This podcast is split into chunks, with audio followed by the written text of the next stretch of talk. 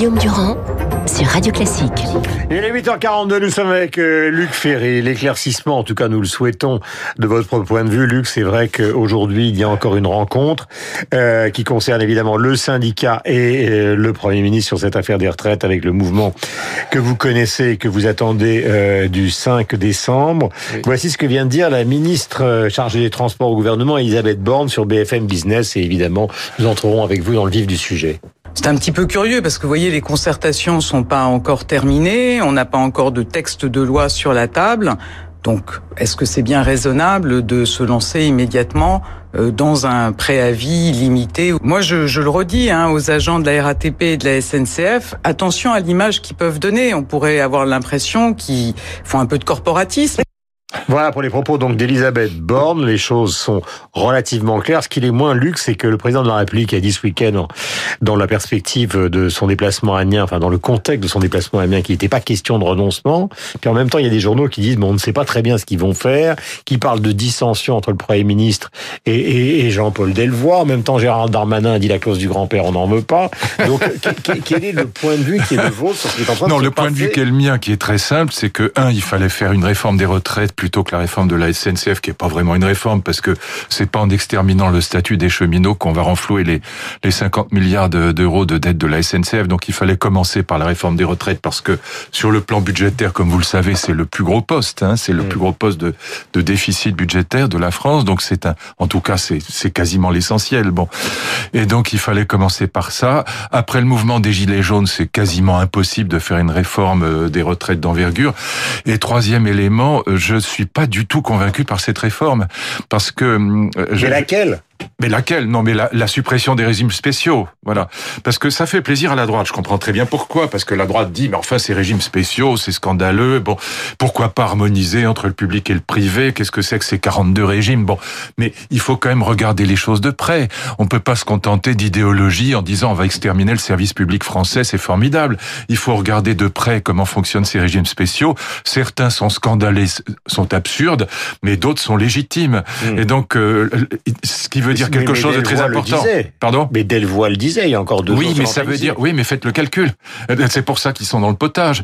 Si vous voulez compenser les pertes, par exemple, je prends toujours ce, ce, cas de figure qui est celui des instituteurs qui sont quand même en France vraiment pas des gens très bien payés et qui ont quand même un métier de très grande responsabilité. Il s'agit de nos enfants, bon, et donc ils sont souvent des gens très bien parce qu'on a on a une féminisation de la, pro, de la profession. Il y a beaucoup de femmes qui font ça par vraiment par vocation et par passion et qui, qui sont notamment dans les dans les CP. On a des classes de, de cours préparatoires qui sont vraiment formidables, qui sont excellentes. On a des cours de maternelle qui sont des classes de maternelle qui sont excellentes. Ce sont des gens qui sont quand même très mal payés, qui ont un travail extrêmement difficile. Si vous supprimez leur régime de retraite, que vous le passez à la moulinette, ça ne passera pas. Et donc il faut une compensation. Et si vous mettez une compensation, la réforme finira par coûter plus cher que si on n'en avait pas fait. Donc en fait, ce qu'il fallait faire, à mon avis, c'est ce qu'on avait fait avec Fillon en 2003, c'est simplement faire comprendre que si on vit 40 ans de plus, l'espérance de vie est 40 ans supérieure à ce qu'elle était en 1900. On est donc obligé soit d'augmenter la durée de cotisation, soit d'augmenter le taux de cotisation, soit les deux.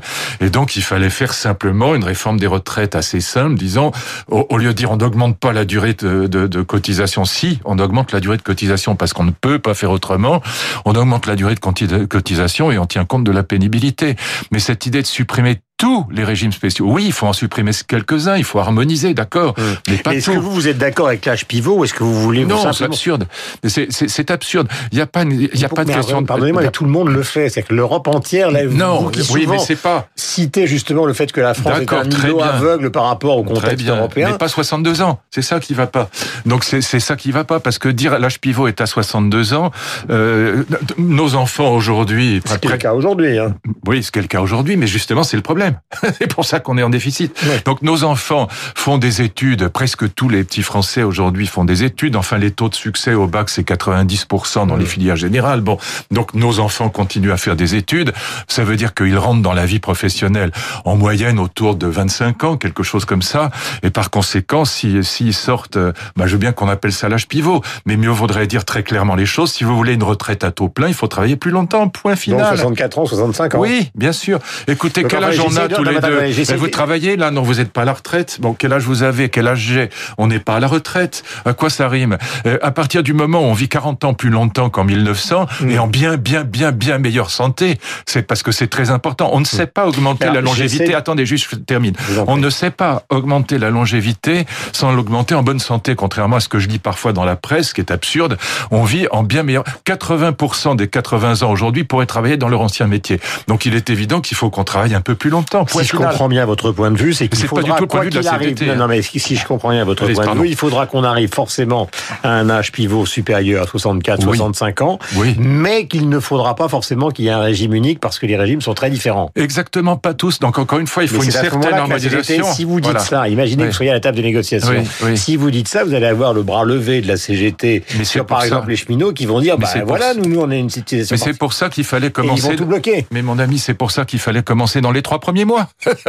quand vous, quand vous. Parce que c'est la, c'est la, la, SNCF et la RATP qui menacent le blocage. Bien sûr. Et, et la, la, CFDT étant minoritaire à la SNCF, c'est pas en récupérant Laurent Berger que ça changera l'ampleur de la grève. Et donc c'est pour ça que ce type de réforme, euh, plutôt que de s'amuser à faire exterminer le statut du cheminot, ce qui sert vraiment pas à grand chose, hein, surtout que c'est les, les, les, nouveaux entrants. Bon, plutôt que faire cette réforme qui est comme ça, qui était vraiment de la com, il fallait faire la réforme des retraites tout de suite, parce qu'encore une fois, c'est le poste budgétaire le plus important. Et j'ajoute une chose, quand le budget est en faillite, quand l'État est en faillite, comme l'a dit à juste titre Fillon, quand l'État est en faillite, quand on a 2300 milliards d'euros de dette, c'est-à-dire l'équivalent du PIB, c'est 100% du PIB aujourd'hui, eh bien, la politique disparaît au profit de la com. C'est ça le fond du problème. On n'engage plus des actions, on produit des images. Bah, c'est ça qui se passe aujourd'hui. Et donc, euh, euh, cette, cette réforme sera très très difficile à faire. Moi, je demande à voir ce qu'il en restera à l'arrivée. Euh, il fallait, dites-vous... Commencer par ça. oui. Commencer par ça, mais le, tout le monde le sait. Mais le conditionnel, c'est à la fois la possibilité de l'intellectuel et l'impossibilité du politique. Oh ben là, au contraire, c'est l'inverse. Là, là, je me place entièrement du point de vue politique et pas du point de vue intellectuel. C'est du point de vue tactique et du point de vue de la faisabilité, du point de vue de la réformabilité de la France. On sait parfaitement que quand on vient d'être élu, quand un président de la République vient d'être élu, d'une certaine manière, il est intouchable. Il, il, a six mois devant lui où personne ne peut s'opposer à sa légitimité. Mmh. Voilà. Et donc, euh, c'est là qu'il faut faire les réformes de fond. Et le problème numéro un de la France, encore une fois, c'est la question budgétaire, parce que moi, j'ai vécu ça, évidemment. Quand on n'a pas de budget, la politique, encore une fois, est remplacée par des images. Et des mots. Et, des mots. Voilà. Et ça, c'est pas de leur faute. C'est un peu la même chose qu'on a vu sur l'hôpital, parce que ils ont fait un énorme effort sur l'hôpital, mais avec très peu de moyens, malgré tout. Et ce qui fait que les gens... Un milliard et demi la reprise de la dette en sur trois, sur trois ans, et donc les gens disent c'est pas suffisant. Voilà, et ils ont raison de dire que c'est pas suffisant. Et le gouvernement a raison de dire, mais on n'a pas l'argent. Luc, vous savez très bien qu'à un moment, disons que le, euh, euh, si on revient, puisque c'est notre avantage quand on discute le lundi matin sur la dernière présidentielle où le, le, programme, vous l'avez dit lui-même, qui était le plus radical dans ce domaine, était celui de François Fillon, mais même certains de ses lieutenants comme Bruno Retailleau dit que ce programme, ou a écrit même, parce que c'est pas simplement qu'il l'a dit, mais il l'a écrit, que ce programme était inacceptable pour 80% des Français. C'est vrai, oui, c'est pour ça qu'il faut. Euh, il faut mettre la, un, la barre très haut et deux, commencer très vite. C'est exactement pour ça, parce que ce programme était excellent. C'est d'ailleurs pour ça que j'ai voté pour Fillon. Le programme était excellent. Retailleau aussi a voté pour Fillon et dit oui, que bah, oui, mais enfin c'est facile après, une fois que le truc est dans les choux avec des histoires de costumes et des histoires à la mort moelleux qui ne tiennent pas debout. Hmm. Il y a Fillon qui est toujours pas jugé aujourd'hui et 150 députés qui sont dans le même cas que lui et qui employaient, puisque c'est légal, hmm. euh, leur, euh, leur famille euh, comme assistant parlementaire. Tout ça a été absurde, hmm. absurde. Et donc le programme de Fillon était bon, mais si vous ne mettez pas, c'est comme un programme scolaire, c'est exactement la même chose. Hmm. Si vous ne mettez pas la barre très haut pour les enfants, euh, vous, n'avez pas de 95 et vous avez vu le résultat. Non, mais Chirac n'avait aucune volonté réformatrice, tout le monde le sait, c'était pas son souci, c'était pas ça. Juppé pour le faire, et finalement, ça, il l'a fait très vite après les élections, et ça a été une catastrophe quand même. Je parle pas d'une catastrophe, ça a été une catastrophe politique. Euh, oui, mais c'est, c'est, on peut pas dire que non plus que Juppé était d'une, euh, d'une, comment dire, d'une diplomatie extrême et d'une, euh, d'une finesse extrême dans la gestion de, des, des conflits. C'est pas non plus sa nature. Bon, euh, la mauvaise et tout ça. Vous croyez à la guerre je pense, c'est pas une question de guerre. Je pense que les réformes difficiles se font dans les six premiers mois. Point final, parce qu'on a une légitimité qu'on n'a pas après un mouvement comme celui des Gilets jaunes. Point final, c'est une évidence, ça crève les yeux. Après le mouvement des Gilets jaunes, tout devient hmm. délicat, tout est radioactif. Quoi que vous touchiez, c'est euh, vous brûlez les pattes. Voilà. Et donc il fallait d'abord pas mettre les Gilets jaunes dehors avec des mesures absurdes. Euh, les 80 km heure n'étaient pas l'urgence. La hausse de la CSG des vieux était pas l'urgence. Le, euh, les radars, les contrôles techniques, tout ça n'était pas l'urgence. L'augmentation du prix de l'essence, c'est un millième du millième du problème écologique. Ça n'a pas de sens.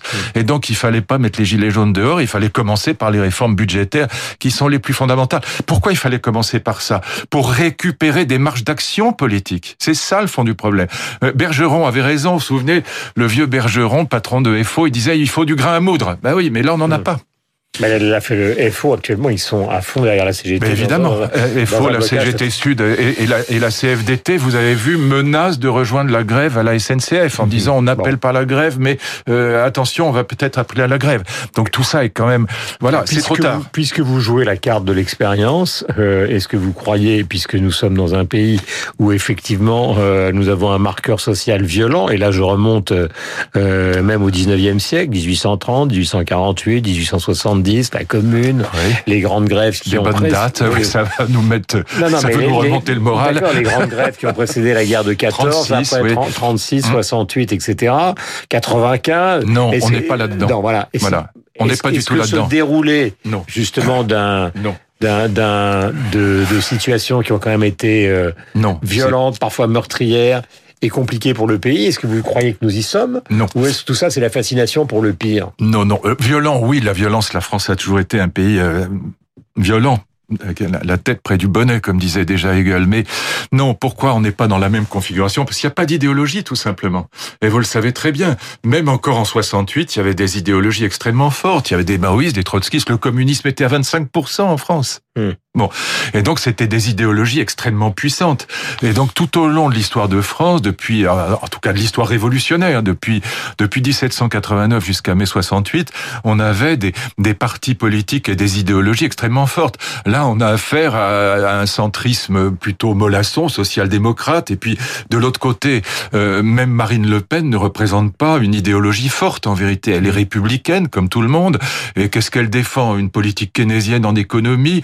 Et un petit nationalisme patriote, mais pas euh, qui n'a rien à voir avec ce qu'était le, le patriotisme des années 1914. Bon, et donc on est dans des idéologies très faibles, et ça facilite pas les grands mouvements. C'est à l'intellectuel que je m'adresse, puisque j'ai reçu la semaine dernière Jérôme Sainte-Marie et son livre euh, Bloc contre bloc. Si on n'est plus dans un système justement idéologique, et si on n'est plus dans un système euh, d'une lutte des classes, c'est fini, organisé autour justement de partis politiques qui ont une vocation précise, on peut revenir quand même à quelque chose qui est beaucoup plus dangereux, alors qui est paranihiliste, qui est une sorte de lutte des classes imaginaire oui, contre un pouvoir de banquier oui, vrai, sorti de Rothschild, président de la République. Oui, c'est vrai. C'est d'ailleurs dans tous les sens. Bien sûr, mais c'est au fond ce qui se passe en Italie, en Hongrie, aux États-Unis, au Brésil, avec toutes ces populismes, en Angleterre avec le Brexit. C'est pas forcément un échec de la démocratie, c'est simplement le fait que la démocratie, dans le contexte de la mondialisation, donne l'idée euh, au, au peuple périphériques, comme on les appelle, à ces peuples périphériques, ça donne l'idée que le retour à la nation et à au souverainisme serait une bonne solution contre la mondialisation. C'est une erreur totale, mais c'est parfaitement compréhensible et c'est exactement ce que nous vivons aujourd'hui. Et c'est pour ça que je ne cesse de le dire depuis deux ans, y compris à ce micro, le scénario à l'italienne n'est pas totalement à exclure pour la France. Il est possible que l'extrême droite et l'extrême gauche finissent par se rejoindre euh, pour voter contre Macron à la prochaine élection. Donc il faut faire très attention aujourd'hui. Ce qu'on va vivre là dans les les, semaines qui viennent sera évidemment très important pour la suite. Il est 8h56, c'était Luc Ferry, vous êtes sur l'antenne de Radio Classique. Nous avons rendez-vous avec Franck Ferrand.